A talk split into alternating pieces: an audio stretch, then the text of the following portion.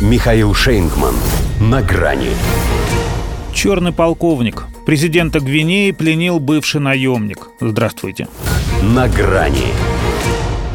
И в понедельник воскресные события в Гвинее за ее пределами называли лишь попыткой госпереворота, словно заставляя себя не верить в то, что она оказалась успешной.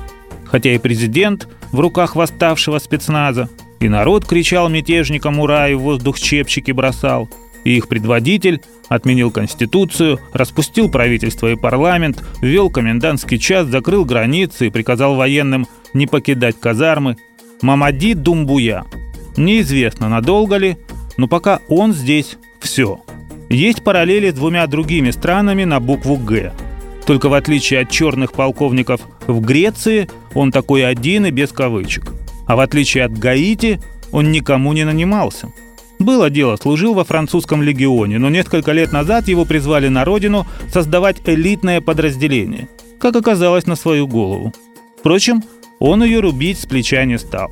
Это гаитянскому Жованелю Маизу доктор уже не понадобился, а гвинейского Альфа Конде врачом обеспечили. По крайней мере, по словам заговорщиков. На предоставленном ими видео глава государства, правда, выглядит целым и невредимым, но обескураженным и изрядно помятым. Хотя, наверное, мог ожидать чего-то такого. Не то чтобы ему не привыкать, но дважды ведь на него уже покушались. Несмотря на то, что стал первым демократически избранным президентом после десятилетий авторитарных режимов. Получается по разу за срок. А в ноябре прошлого года он заступил на третий. Причем, как заявлял в интервью, за месяц до того с претензиями на пожизненный статус, что для его 83 звучало крайне самонадеянно. Тем более, что вторая попытка его свержения случилась в октябре 2020-го за день до выборов. Взбунтовалась воинская часть в сотни километрах от столицы Канакри. Угомонили, но народ продолжал шуметь.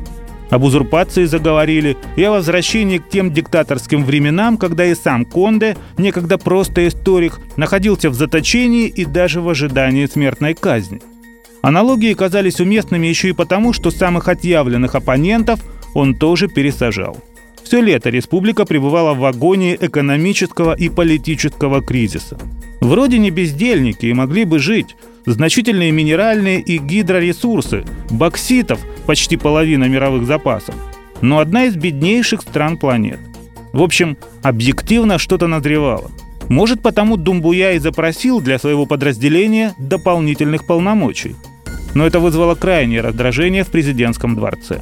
Мол, куда ему еще, если в техническом оснащении его бойцы и так превосходят все иные силы безопасности. Воспользовались они, впрочем, совсем не только превосходством, но и моментом, геополитическим. Всем сейчас немного не до них.